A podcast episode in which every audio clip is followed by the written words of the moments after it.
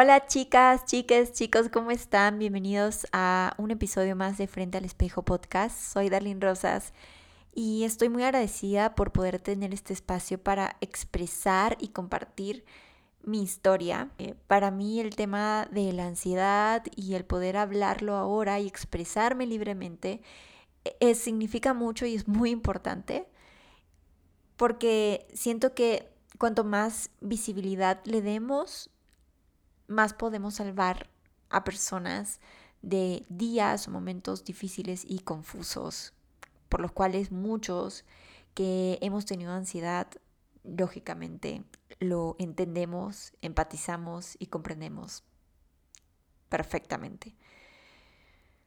Antes me era muy difícil poder hablar de mi historia con la ansiedad. Y no digo que ahora sea lo más fácil del mundo, pero antes cuando conversaba, intentaba ayudar, eh, hablando mi historia y contando cómo, cómo he hecho para mejorar y para tener una calidad de vida muy buena y diferente a lo que era cuando empezó la ansiedad en mi vida, solía darme ansiedad. Y ahora me da, pero lo controlo muy bien. Esa es la diferencia. No es que no, porque al final como que se activa una memoria, no sé, y, pasa que como que empiezo a sentir un poco de ansiedad, pero lo controlo y es lo que quiero compartir con ustedes. Mi historia y también el cómo hice para controlar mi ansiedad, pero algo también muy importante, todo lo que me enseñó la ansiedad no veo mi, vida con la ansiedad como un tema de víctima ahora. Antes sí, pero ahora no. Ahora le agradezco hasta incluso porque gracias a la ansiedad he tomado decisiones que han cambiado completamente mi vida. Gracias a la ansiedad he podido trabajar cosas internas de mi niñez, de mi pasado, de mi familia, que no la había trabajado en mi vida y que de repente si no tenía la ansiedad no la iba a trabajar. Gracias a la ansiedad he descubierto que yo soy una persona muy fuerte y que la ansiedad no llega a nosotros porque somos débiles, que es lo que yo pensaba antes. Yo pensaba que tener ansiedad era porque yo era débil, porque yo era una persona que no podía soportar cosas difíciles. Cuando era todo lo contrario, era que quizá había cargado muchas cosas difíciles y necesitaba solucionarlas en mí, trabajarlas. Me hizo romper barreras, pero también me hizo dar cuenta que la persona que más me puede hacer daño es la misma que más me puede ayudar. Y esa soy yo. Y, y elegí ayudarme. Y cuando elegí ayudarme y responsabilizarme de todo eso, mi vida cambió y se transformó de una manera muy, muy fuerte. Así que dejé de ser la víctima, la chica que tiene ansiedad y tiene la excusa de no cumplir sus sueños, a ser la chica que se siente poderosa y fuerte y luchadora y que sabe que si pudo con la ansiedad puede con todo. Así que sí, siento que es el mejor momento para compartir mi historia con la ansiedad porque Ahora sí siento que tengo el control de mí misma y que, y que la ansiedad solamente es un, como un semáforo que se prende cuando hay cosas que no van conmigo, con mi vida. O sea, cuando me empiezo a sentir ansiosa, empiezo a preguntarme, ok, esto que estoy decidiendo no se siente bien porque me está dando ansiedad. Esta acción, esta decisión que estoy tomando, ¿por qué me está dando ansiedad? Porque no está siendo coherente con mis valores, con mis principios, con lo que quiero, con mi vida. Entonces ahí le presto atención y me ayuda muchísimo. Siento que la ansiedad ahora se ha vuelto mi amiga. Ya no es como, ay, la, la sensación que no quiero que venga porque le tengo miedo. Ya no le tengo miedo. Ya se volvió como mi aliada, como, como ese sentimiento que, que me dice, ok, esto mm, no, esto no va contigo. Pero obviamente todavía tengo que trabajar algunas partes de la ansiedad que son como el contra, como por ejemplo, no sé, cuando llamo a mis papás y no me contestan, o a mi esposo y no me contesta, y siempre me contesta y no me contesta, y mi cabeza vuela y ya siento que les pasó algo. Bueno, esas cosas también son ansiedad, pero ya no física, sino ya como de mente, o sea, como, como que mm, se dispara, ¿no? Y empiezo a pensar cosas, escenarios feos, y me adelanto, pero es más controlable porque solamente como empiezo a respirar, me di cuenta que tengo que seguir en mi presente y que si llega a pasar algo que en algún futuro, futuro va a pasarle a todos, a mí también, entonces en ese momento me tocará enfrentarlo y ya está. Pero así lo digo ahora, en el momento que está pasando es una lucha todavía. Pero bueno, paso a paso he avanzado muchísimo, la verdad, muchísimo. Y me siento muy orgullosa. Así que esto no es color de rosa, no es que estoy diciendo, oh, todos tengan ansiedad, que es lo mejor del mundo. No.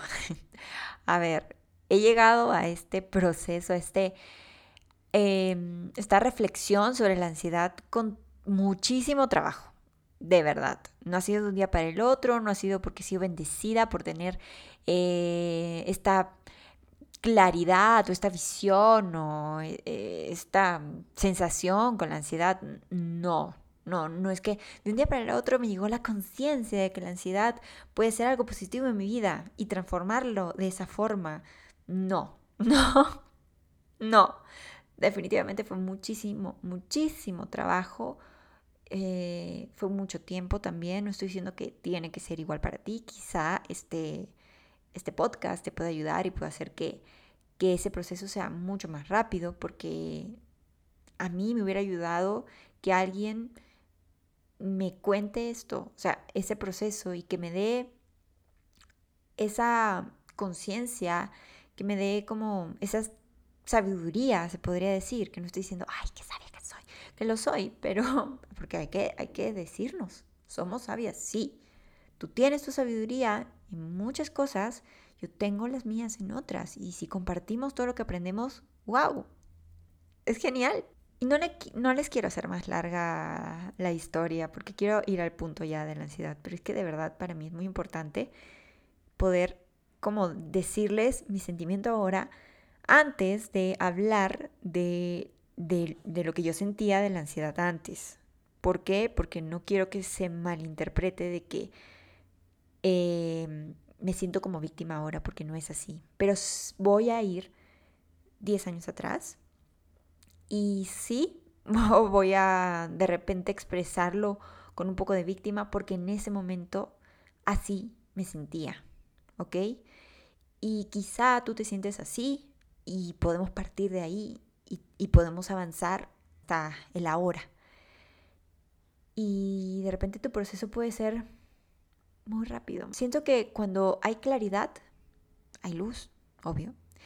y cuando hay esa luz, a veces el proceso puede ser mucho más rápido.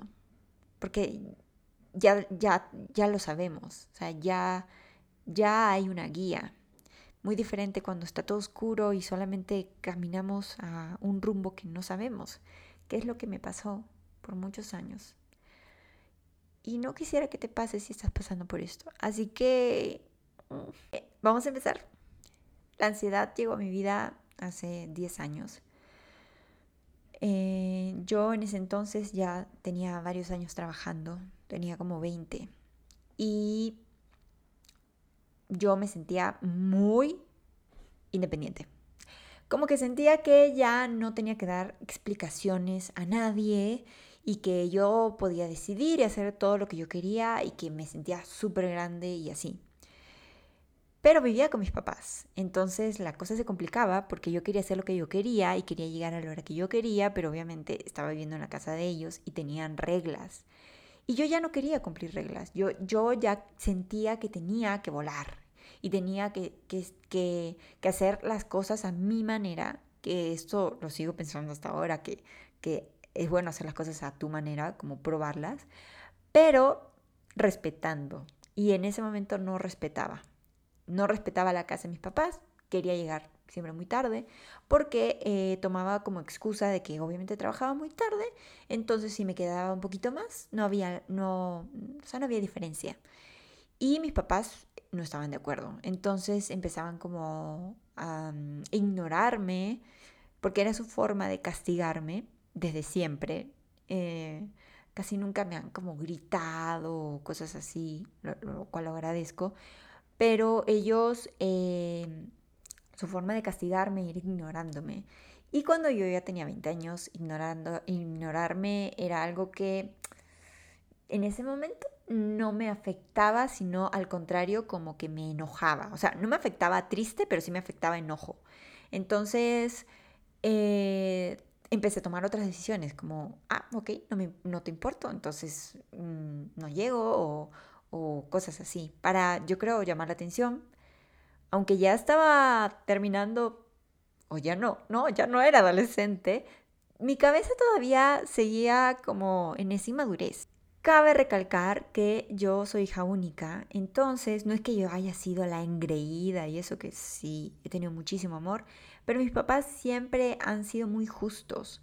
No es que me han dado más ni me han dado menos por ser hija única, siempre han sido justos. Y sé que si hubiera tenido un hermano o una hermana, hubiera sido igual, porque sé que ellos siempre trataron de darme una educación muy equilibrada. Pero no contaron que pues al entrar en el medio de, del, del tema de la televisión y eso, no supieron cómo sostener, digamos, eh, el alcance que yo tenía, tanto de dinero como de popularidad en ese momento, porque trabajaba en un programa de televisión que era muy conocido en ese momento y y ganaba mucho dinero también. Entonces tenía dinero, era muy popular, era muy chica, era inmadura, entonces yo me sentía la dueña de mi vida y de todo. O sea, ya de que todo. Necesitaba mi espacio. Entonces decidí irme a vivir sola. Eh, fue una decisión muy, muy impulsiva. Como que de un día mi mamá se molestó por yo no haber llegado a la hora y entonces vi un anuncio de un departamento y al, a los tres días ya, ya, ya estaba viviendo ahí. Así. O sea, como que de una semana para la otra yo decidí mi vida. Y obviamente no les di a mis papás como chance para, para procesar algo tan importante porque al final yo siento como padres, a veces uno puede pensar, sobre todo si tienes una hija única, que quizá van a tardar en tomar esa decisión de irse a vivir solas, eh, pues por lo menos tener el proceso, la tristeza, la despedida, ¿no? Como de, de hacerlo juntos, ¿no? De esta separación mutua. Pero yo no les di chance, yo simplemente tomé la decisión de irme, de bye. Lo cual estuvo muy mal y fue muy injusto para mis padres y les afectó muchísimo. Y a mí también, pero en el momento no lo sentí así. O sea, seguía yo como con esta cosita de yo hago lo quiero y así. Y, y pues, ¿qué decidieron hacer ellos? Seguir ignorándome, seguir apartándose de mí.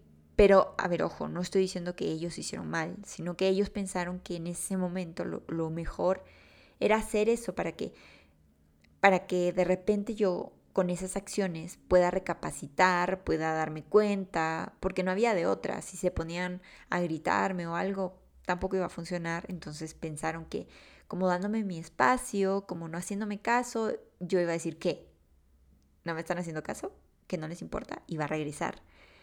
Y no fue así. Cuando pasó eso dije, ok, mejor, me voy. Y me fui. Y en ese proceso eh, empecé a salir con un chico y como ese chico no tenía familia en mi país, decidimos vivir juntos. Lo cual fue peor para mis padres porque ya de por sí estaba decidiendo vivir fuera de casa. Al mes siguiente convivir con alguien a los 20 años era, o sea, una idea demasiado loca que ellos no podían asimilar. O sea, para ellos, y lo entiendo perfectamente, el hecho de vivir con alguien como que así, sin conocerlo, mostraba como pocos valores y no eran los valores que ellos me habían inculcado por toda su vida. Y yo les doy la razón ahora, totalmente. Tenían razón, pero en ese momento no. En ese momento yo creía que estaba bien y que yo decidía y que era lo mejor. Un día, según yo, todo bien, eh, me empecé a sentir muy mal. Sentí que me estaba desmayando y es más, me tiré al piso porque sentí que me estaba desmayando. Pero cuando estaba en el piso, no me podía desmayar. O sea, ni siquiera sabía que era un desmayo, pero según yo, me estaba desmayando. Y tenía mucha taquicardia. Entonces busqué por internet como taquicardia que era. Y hay algo que ahora se puede agradecer mucho que antes no había hace como 10 años. Y es que ahora hay más visibilidad con el tema de, de qué son las enfermedades mentales, como la ansiedad, la depresión, eh, la bipolaridad, eh, los ataques de pánico, pero hace años no había eso.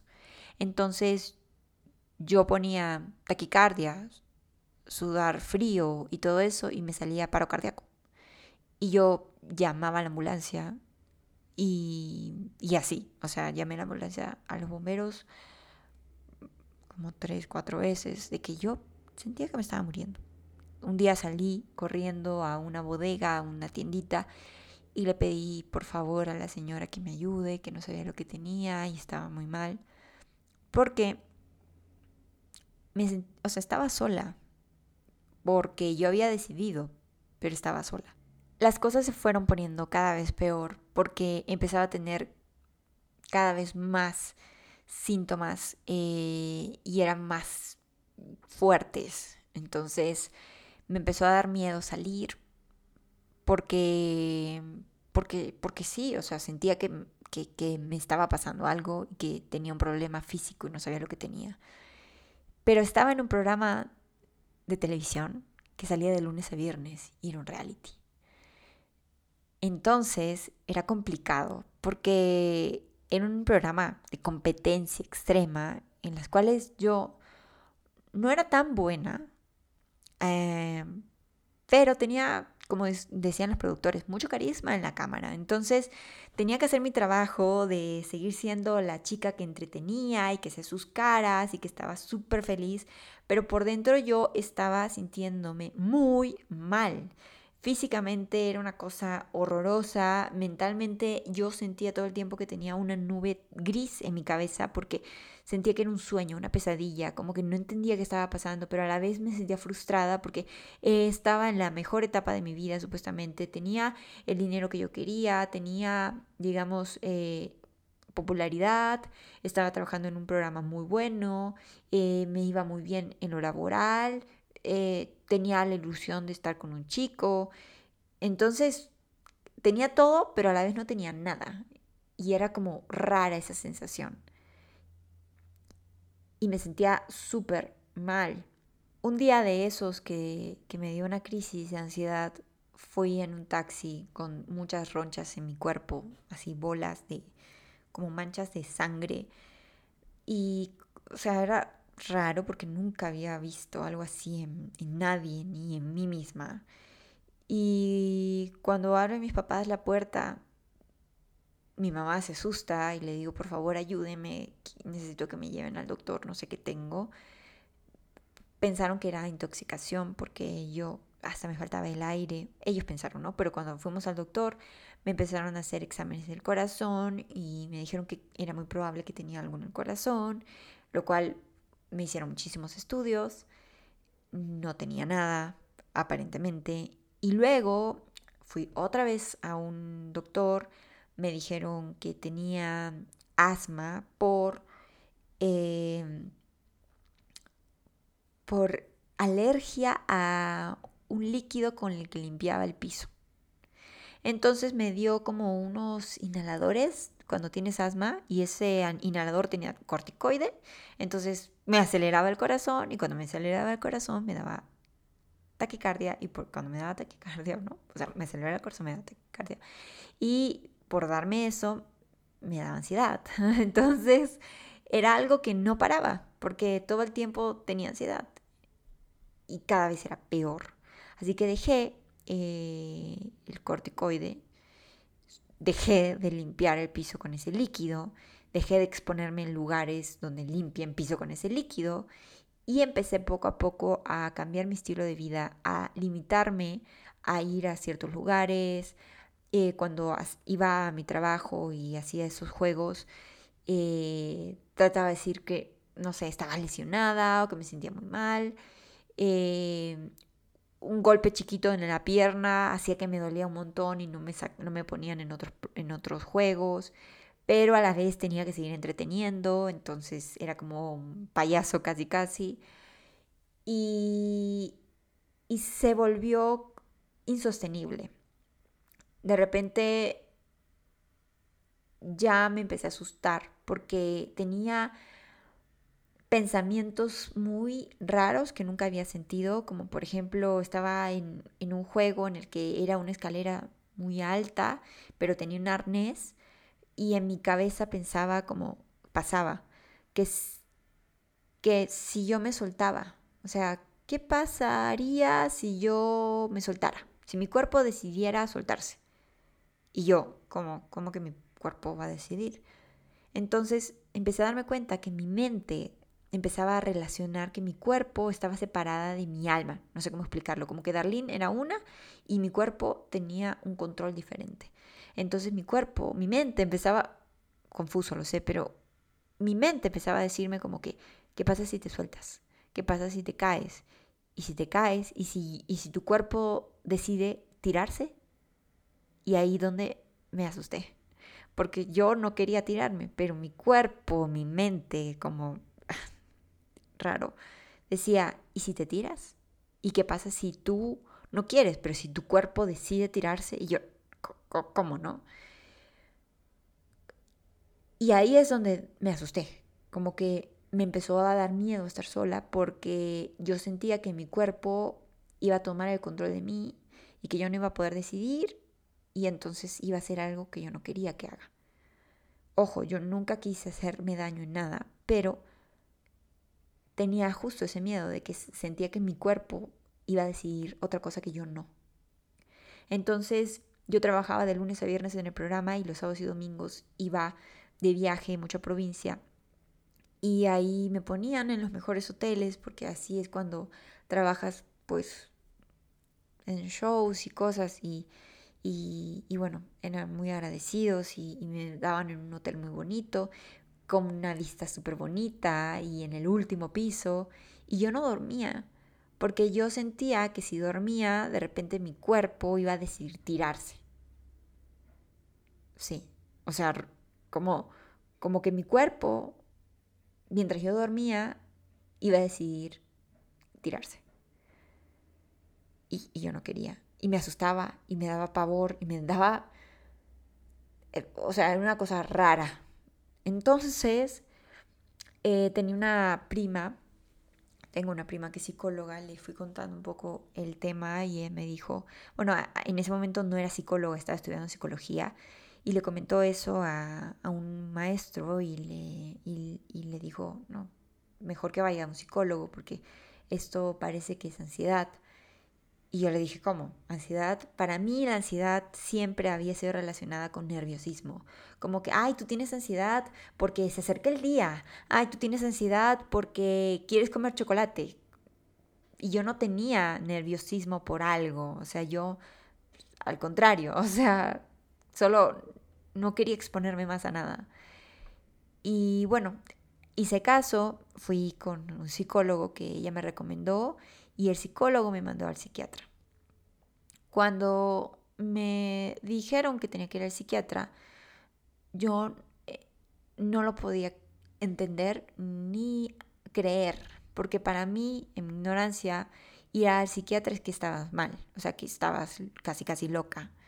Y yo no me sentía loca, yo no me sentía mal, yo, yo solo sentía que tenía un problema físico, algo, y que, no sé, mi cabeza no sabía, pero ya con, con esas ideas que tenía, ya sentía que me estaba volviendo loca. Entonces el psiquiatra me dijo que no solamente tenía ansiedad, sino que tenía eh, ataques de pánico y que necesitaba medicina, medicación. Entonces empezamos con pastillas para dormir, lo cual fue horrible porque me tenía dopada. Todo el día también me tenía dopada. No era yo misma, o sea, estaba rara. Y debido a todo eso y a toda esa presión, porque también qué pasaba en el programa, por ser un programa, pues obviamente quieren que tú les funciones. Entonces, como yo no hacía mucho como fuerza ni, ni nada, veían ellos que yo lloraba o que estaba mal. Y en los programas de reality, de competencia, de así, de amor y así, pues te empiezan a emparejar. Entonces dicen, ah, ok, este chico está con ella y le gusta, entonces ya se crea un romance, pero no todo el tiempo tiene que ser amor, como en las novelas, también tienen que haber peleas y tiene que haber separación y tristeza. Entonces estaba pasando por ese proceso de que ya tocaba separación, tristeza, pero yo a la vez estaba triste, o sea, estaba con, muchas cosas, ¿no? Con la ansiedad. Entonces aprovecharon eso y me acuerdo que un día yo estaba llorando en, eh, en mi camerino y me sacaron de ahí y me dijeron, Darlene, te vamos a explicar cómo es el tema de la televisión que tú llores en tu camerino no nos funciona, no vende. Así que si vas a llorar, así sea por cualquier cosa, llora en el pasadizo, llora en el set, llora donde haya una cámara, donde sepas que te van a grabar. No llores en el camerino, porque no nos sirve. Entonces, perdí el poder de mi privacidad en ese programa que se los había dado, porque cuando firmé el contrato sabía que era eso pero cuando firmé el contrato no sabía que eso me iba a pasar, o sea, que eso iba a suceder conmigo.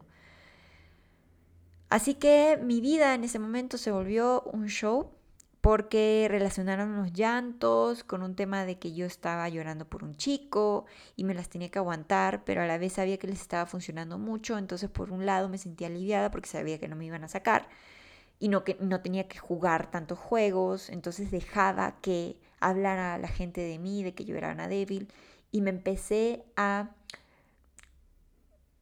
a creer la idea de que sí, que yo era débil, que yo, que yo era eso, que yo lloraba por cualquier cosa, porque lloraba, pero no sabía por qué, entonces para mí era por cualquier cosa.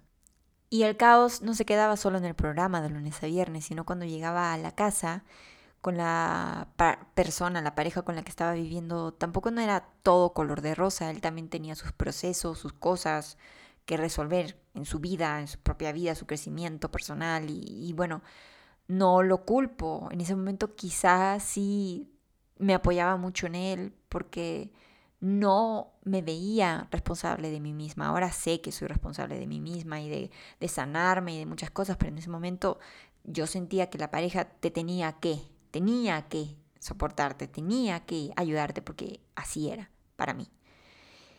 Y, tenía muchos problemas con él. Eh, discutíamos, ¿no?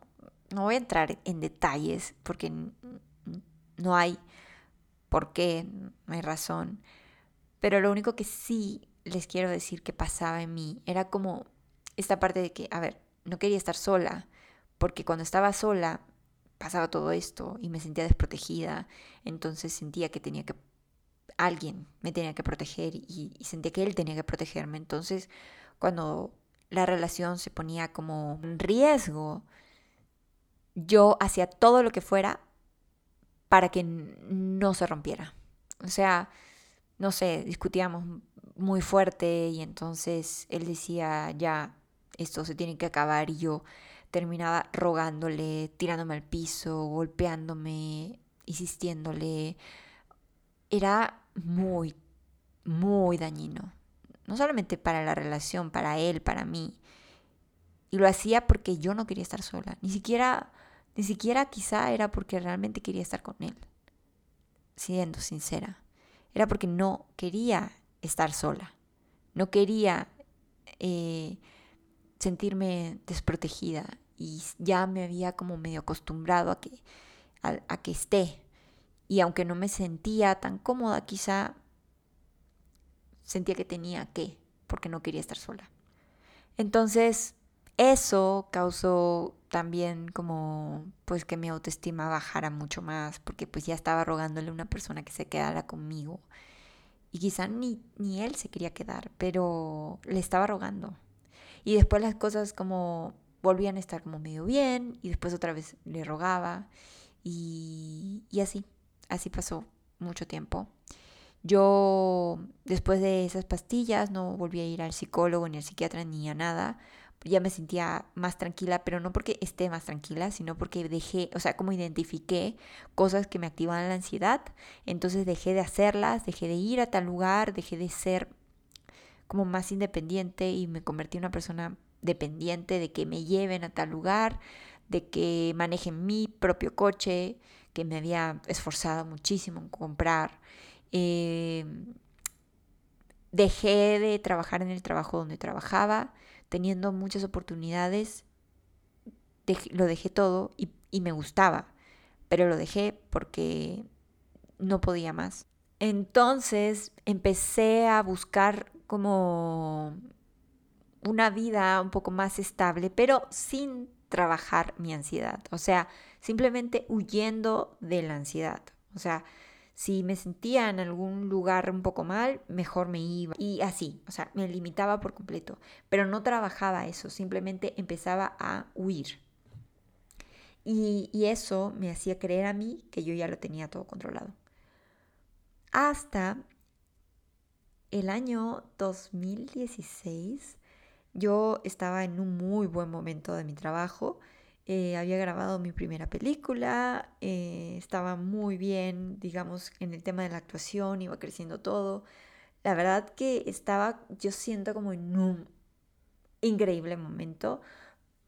El hecho de haber dejado el tema del de los programas y eso, aunque haya sido por huir, siento que aportó mucho en mi vida porque empecé a buscar otras cosas que me gustaban que era la actuación, una de las cosas que más me gustaban, y lo empecé a desarrollar súper bien.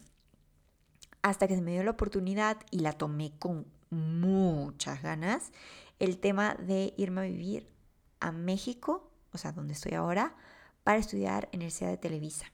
En resumen, de un mes para el otro me vine a vivir a México. Y pues toda la seguridad que tenía en Perú, tanto en el trabajo como en todo lo que había crecido, con el tema de mi familia. Ya, o sea, como que sentía que todo estaba en orden y como que todo estaba cómodo, tranquilo. Por eso no tenía ansiedad.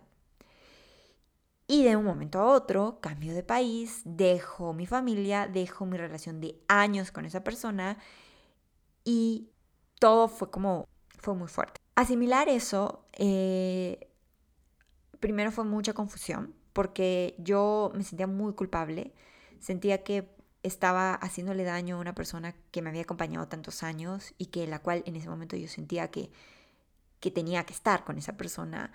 Sentía mucha culpabilidad de otra vez hacerle daño a mis papás y dejarlos. Eh, ya habíamos tenido como, como una mejor y muy buena relación, y sentía culpabilidad de dejar todo el proceso y el progreso que tenía con mi trabajo para algo nuevo que ni siquiera sabía cómo iba a funcionar, la verdad. Y sí, me dio ansiedad, pero al inicio mm, fue diferente porque a la vez también tenía como muchos sentimientos de ilusión y adrenalina por un país nuevo y así. Pero algo que me ayudó muchísimo es que si bien en Perú me daba ansiedad, pero tenía contención de alguna manera, o sea, si me sentía como, como insegura, podía ir a la casa de mis papás, podía ir a la casa de mi prima, podía hablarle a una amiga, podía decirle a alguien que me ayude. En México no tenía nadie, no conocía a nadie, entonces si me daba ansiedad o si me desmayaba, me iba a tener que desmayar. Si pasaba algo y necesitaba ayuda, pues no iba a conseguir ayuda porque iba a estar sola. Y eso me dio, me empezó a, a dar poder. O sea, como poder de que, ok, aquí la única persona que se va a tener que ayudar soy yo. Entonces, como que mi cabeza empezó, yo creo, como a, a ponerse en otro plano, ¿no? O sea, como que la ansiedad dejó de ser un poco engreída. Siento así, como que antes estaba engreidita de que, de que cualquier cosita alguien la iba a papuchar y aquí en México, pues mm, ya ni al caso, pues, o sea, a que te dé toda la crisis del mundo porque nadie te va a ver, nadie te va a ayudar y nadie, nadie nada, o sea, nada. Así que sí me daba, pero lo controlaba, según yo, y no lo trabajaba, porque tampoco sabía qué, o sea, era trabajar el tema mental, el tema de crecimiento personal, así no sabía nada de eso. Las cosas en México luego se fueron acomodando. Yo empecé a descubrir cosas en mí que nunca había descubierto, como el tema de, de que estar sola podía ser algo muy bonito. Me acuerdo que un día me enfrenté, era un domingo y yo odiaba los domingos porque generalmente pues estaba sola. Y un día me levanté con, con, una idea diferente y dije, a ver, voy a hacer este domingo cosas que a mí me gustan para sentirme bien. Y me di cuenta que no me gustaba nada. O sea, no, no, no es que no me gustaba nada, no sabía que me gustaba. Y poco me asusté porque dije, a ver, ¿qué te gustaría desayunar? O sea, fuera de lo que desayunas porque tienes que desayunar, ¿qué es lo que te gustaría? Y no sabía. Y bueno, pero ¿qué te gusta hacer cuando no hay nada que hacer? Y no sabía. Y, y bueno, pues ¿qué te gusta comer? ¿O, o qué te, o, a dónde te gustaría ir? Ok, no conocía muchos lugares, pero como un espacio, ¿no? ¿Te gustan los parques? ¿Te gustan las tiendas? ¿Qué te gusta? Y no sabía. Entonces ahí dije, ok, con razón, no te gusta estar sola porque realmente no sabes cómo estar contigo. Y empecé a probar. Un día me fui a una cafetería, el siguiente domingo me fui a un restaurante, me di cuenta que el café lo amaba. Y después me di cuenta que me gustaba ir a parques y leer. Me empezó a gustar la lectura y me empezó a gustar un tipo, de música. Entonces incorporaba mis caminatas con esa música. Y bueno, fue todo un descubrimiento en mí. O sea, como como redescubrirme en un país nuevo, pero a mí, o sea, como, como alguien que no es que me volví alguien, sino me encontré. Así que les puedo decir que ese fue el primer aprendizaje que me dio la ansiedad. El hecho de que no sabía nada de mí, no sabía estar sola y me daba ansiedad estar sola porque no sabía estar sola, no sabía qué era estar conmigo misma. Y se volvió como mi parte favorita de la vida hasta ahora, o sea, amo estar conmigo misma, amo ir a comer sola, amo también compartir con la gente, pero amo estar sola. Ahora estoy grabando un podcast, estoy sola en mi casa y, me, o sea, me encanta estar grabando esto, eh, aunque no me siento sola porque siento que estoy conversando con muchas personas, pero es que amo, o sea, amo poder crear también cosas estando tranquila, sola y tomar un tecito y escribir y leer y salir a caminar al rato y, todo, o sea, amo, o sea, de verdad. Pero bueno, ahí no quedó.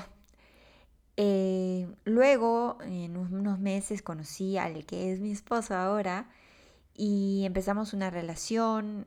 Al inicio todo fue como fácil, ¿no? Porque siempre las relaciones al inicio suelen ser fáciles porque siempre muestran y mostramos lo mejor de nosotros. Pero luego las cosas se van tornando complicadas porque entonces empiezan a salir como también pues eh, cosas no trabajadas de tiempos y así, ¿no? Entonces salieron también de él, salieron de mí, pero como dice mi psicóloga, cuando trabajas en pareja, creo que lo dije en el podcast anterior, cuando trabajas en pareja y trasciendes, ya no solamente tu pareja se vuelve tu novio, tu esposo, sino se vuelve tu alma gemela. Y eso siento que nos pasó porque cuando él descubrió cosas de mí, que, que, que estaba en ese proceso de trabajo, y yo también, ambos nos ayudamos con terapias y con refuerzos y con lecturas y con escucharnos y fue muy valioso. Entonces ahí yo empecé eh, a tomar terapia con una psicóloga, algo que nunca había hecho conscientemente en mi vida, porque en ese momento no estaba mal, o sea, no me sentía muy mal y estaba tomando terapia. Muy diferente cuando estaba con las crisis en esa época, ni siquiera estaba con terapia, pero si iba al psicólogo o al psiquiatra era para algo en específico. En, este en, en ese momento no solamente era algo en específico, sino era como que quiero trabajar el fondo, o sea, lo, lo, que está sucediendo, ¿no? O sea, como que, ¿por qué está pasando esto? Así que como en el 2018 empecé con mis terapias, con mi psicóloga, y las cosas fueron fluyendo y fueron bien, pero también digamos que todo estaba mm, un tanto como que se dice las aguas muy calmadas, ¿no? O sea, no estaba pasando como muchos cambios en mi vida, eh, entonces no había como para poner a prueba el tema de la ansiedad hasta el 2020. El 2020, como a todo el mundo, nos afectó el tema de la pandemia de una manera diferente. Para cada uno fue una historia diferente. O sea, de hecho, personas que han vivido juntas, eh, familias, o sea, les ha tocado vivirlo y, y poder como asimilarlo de una manera diferente. Y pues fue el caso de nosotros. Eh, cuando, cuando, inició la pandemia, a mí me empezó como a preocupar muchísimo porque cerraron las fronteras de mi país y mis papás estaban ahí. Y yo veía las noticias de gente que se moría, ¿no? lo que todos hemos visto, y me empezó a dar pavor. Yo decía, papás, no salgan, por favor, porque yo no podía entrar al país y no podía verlos y, no podía estar con ellos, no podía cuidarlos, y ellos tampoco podían entrar a México por si algo me pasaba. Y me sentí muy, muy eh, angustiada por eso. Y en ese momento, pues eh, todos estaban trabajando en sus casas y eso, pero mi esposo no, no funciona, no le gusta mucho trabajar en casa. Entonces, como él tiene una oficina, al final, pues todos los de su, los de su oficina trabajaban en su casa y él iba a la oficina a trabajar ahí, a cumplir sus horarios y estaba solo y él funcionaba mejor. Yo respetaba eso, pero un día me empecé a sentir muy mal estando en casa. Y lo llamé y le dije, me siento muy mal, no sabía lo que tenía, porque era diferente. O sea, se me endureció la mandíbula de una manera horrible. O sea, de verdad que no podía ni cerrar la, la boca casi. Estaba roja, roja, roja, roja. Estaba temblando, pero era una como, como, como si fuera epilepsia. Y me asusté.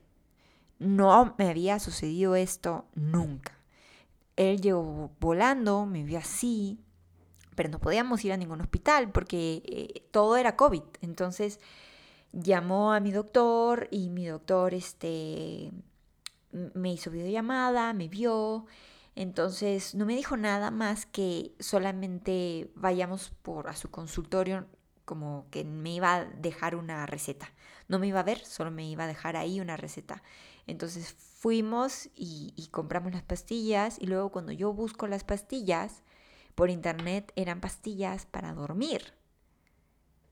Y le escribo al psicólogo, al psicólogo, era mi ginecólogo, ni siquiera era psicólogo, y le digo, ¿por qué me está dando esto? O sea, ¿qué, qué es entonces? Y me dice, no, dale, lo más, o sea, es ansiedad, lo que tienes seguro es un ataque de pánico.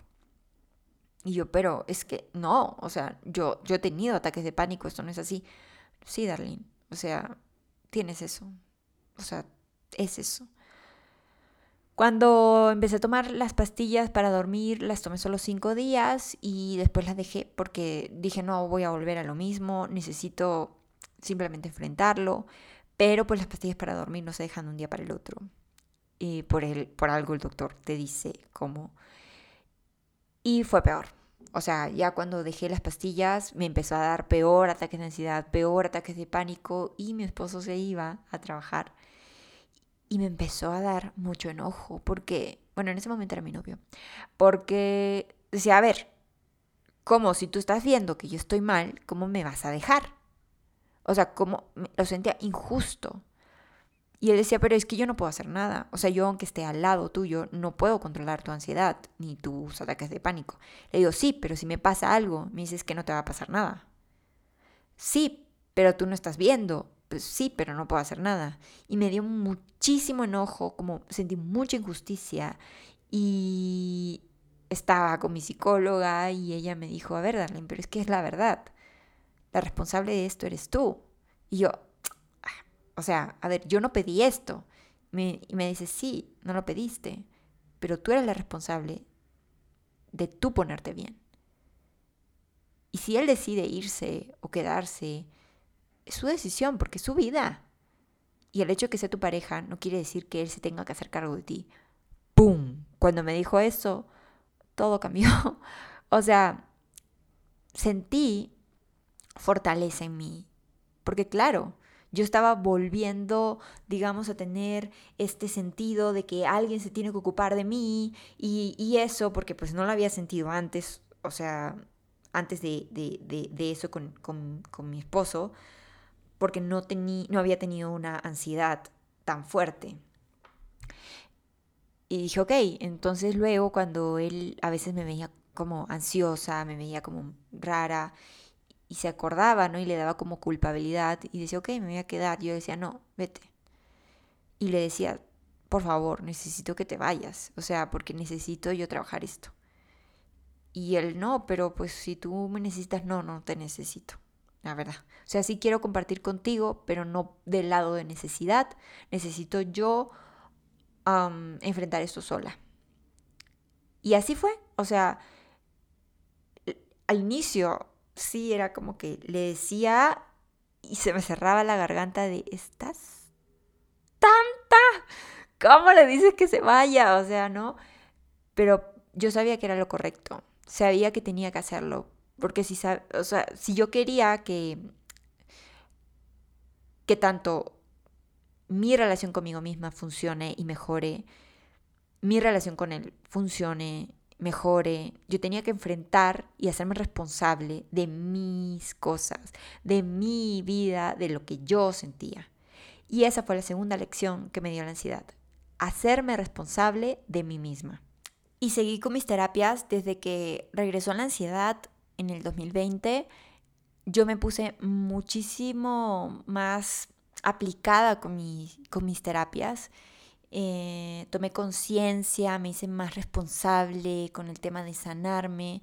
Y algo que aprendí también con, con, el tema de la ansiedad, que como les dije, me ha dado muchísimo aprendizaje, es el tema de que, a ver, cuando uno tiene ansiedad, ¿qué es lo que normalmente sientes?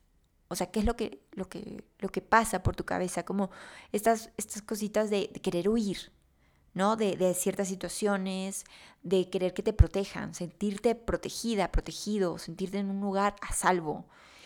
Y yo pensaba que todo eso lo iba a encontrar en otras personas, como que iba a encontrar que alguien me protegiera de, todo eso que estaba sintiendo, eh, que iba a encontrar un lugar en donde yo me podría sentir segura. Y luego me di cuenta, con terapia, que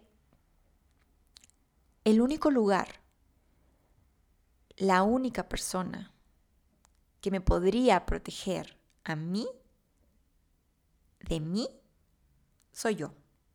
Nadie más. Así esté con mil personas alrededor, no me iba a sentir protegida. Así estuviera en el lugar más hermoso del universo, no me iba a sentir segura. Porque la única persona que podía hacerlo y tenía el poder era yo.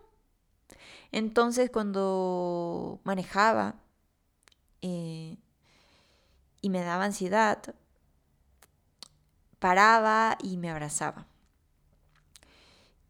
Y me decía cosas lindas, cosas que, que me hicieran sentir protegida. Y poco a poco eso ha mejorado muchísimo porque de lo que más me ha estado dando ansiedad es el tema del manejo lo cual ha sido un poco complicado en México porque ya dos veces me sacaron la pistola. No digo que México sea un lugar inseguro, pero eh, por el no, o sea, no saber dónde me metía y hacerle caso al Waze, a veces me metía a lugares peligrosos por cortar camino. Entonces, esos episodios activaron mucho y relacionaron mucho y reforzaron mucho la ansiedad con el tema de la manejada. La, lamentablemente. Entonces sí ha sido como de los procesos más difíciles que, que me ha costado em, trabajar porque ya había también como un poquito de trauma por el, por el tema de la seguridad. No digo que México sea un lugar inseguro para nada, o sea, sí es como muchos países de Latinoamérica, pero tiene sus zonas como muchos países y hay que saber cuáles sí y cuáles no. Y pues yo no sabía cuáles sí y cuáles no. Entonces me metí a los no y me pasaban esas cosas. Así que sí ha sido un proceso que he tenido que trabajar y que sigo trabajando porque cuando son lugares donde tengo que ir lejos, prefiero no ir manejando porque se me activa ansiedad. Pero, pero eso ya es un tema como ansiedad con medio trauma, o sea, que todavía sigo en el proceso. Pero bueno, para recalcar la tercera cosa que la ansiedad me enseñó a mí es el tema de la protección, que no hay persona, ni lugar, ni situación, nada que me pueda proteger más que yo misma. Y eso, wow, o sea, me, me dio libertad por completo. Saber que yo tengo el poder me hizo, me hizo sentir fuerte. Pero no solo eso, sino en el proceso de, de búsqueda, de sanar mi ansiedad, eh, pues tuve que interiorizar mucho en mí, en mi vida, en la vida de, de, mi familia, de, de, mis padres, de mis abuelos y de, y de todas mis creencias y como reformularme muchas cosas, hacerme muchas preguntas. Mi vida cambió por completo. O sea, por buscar sanarme, o sea, por, por querer sanar mi ansiedad, sané muchas otras cosas en mi vida. Por tener la motivación de, de descubrir el por qué mi, mi ansiedad estaba mi vida. O sea, como que descubrí quién era yo. Como una, un problema o como, como algo que quizá en su momento pudo haber sido como lo peor que me ha pasado, se convirtió en, en, mi, maestra, la verdad. O sea,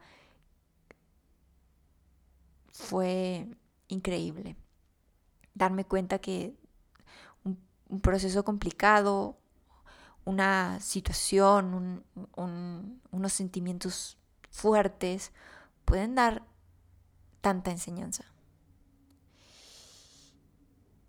Y saben que todo realmente también cambió cuando empecé a pensar de una manera diferente, a salirme de mi zona de víctima, al, al dejar de cuestionar el por qué a mí, por qué yo, qué hice yo, y empezar a preguntarme el ok, mi ansiedad de estar aquí, está aquí en mi vida. ¿Qué me quiere decir? ¿Qué me tiene que enseñar? Es diferente. Ok. Te agarro en mi vida. Va, te acepto. No te tengo miedo. No voy a huir de ti. Aquí estamos. ¿Qué hacemos juntas? Para un beneficio en mi vida. Y cambió, cambió, realmente cambió por completo.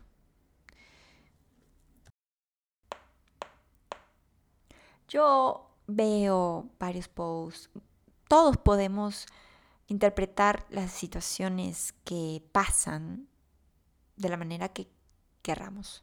Yo antes tomaba la ansiedad como, como eso, ¿no? Como pobre de mí. Y ahora no, para nada.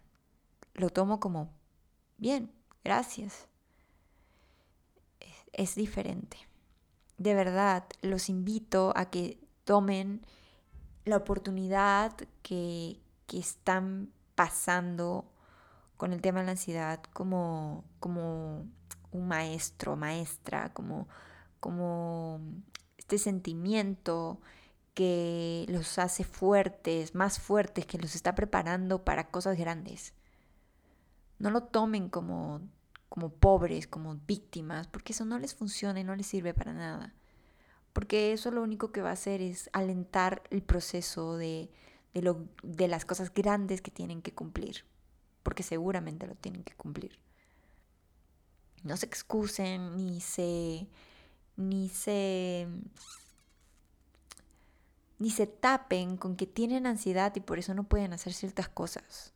No, perdón, pero tienen ansiedad, pueden hacerlo todo. Porque si tienen ansiedad y pueden, digamos, vivir con ella, a ver, Dios no le da a las personas cosas que no puedan soportar. Si es que estamos pasando por la ansiedad, si tenemos ansiedad, es porque hay algo ahí que tenemos que cumplir, que es, que es algo poderoso. Así lo siento, así lo veo.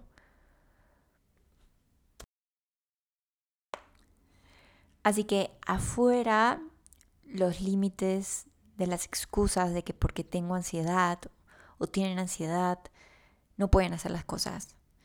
Afuera sentirse víctimas que porque tienen ansiedad son pobres, son débiles. No, tienen ansiedad porque son fuertes, porque han cargado mucho peso. Y no por pobrecitos, sino porque han podido cargar mucho peso. Pero llega un punto, porque somos humanos, en donde algo dentro de nosotros a veces se quiebra por tanto peso que no nos hemos responsabilizado en trabajar, en descargar. Y es importante. Entonces, eso también ténganlo en cuenta, que somos responsables de nosotros mismos y que tenemos que trabajar en sacar todo eso que no nos suma ni nos sirve, que no tenemos el derecho ni el deber ni la responsabilidad de cargar pesos que no nos corresponden, pero sí tenemos la responsabilidad de quitarnos el peso, eso sí, de sanarnos, eso sí. Somos las únicas personas que podemos sanarnos, que tenemos el control de nosotros, que podemos protegernos. No se olviden de eso. No se olviden de que somos las únicas personas que podemos salvarnos de nosotros mismos. Porque al final, como les dije, a pesar de que estemos con mucha gente, nos vamos a sentir igual de ansiosos. Igual.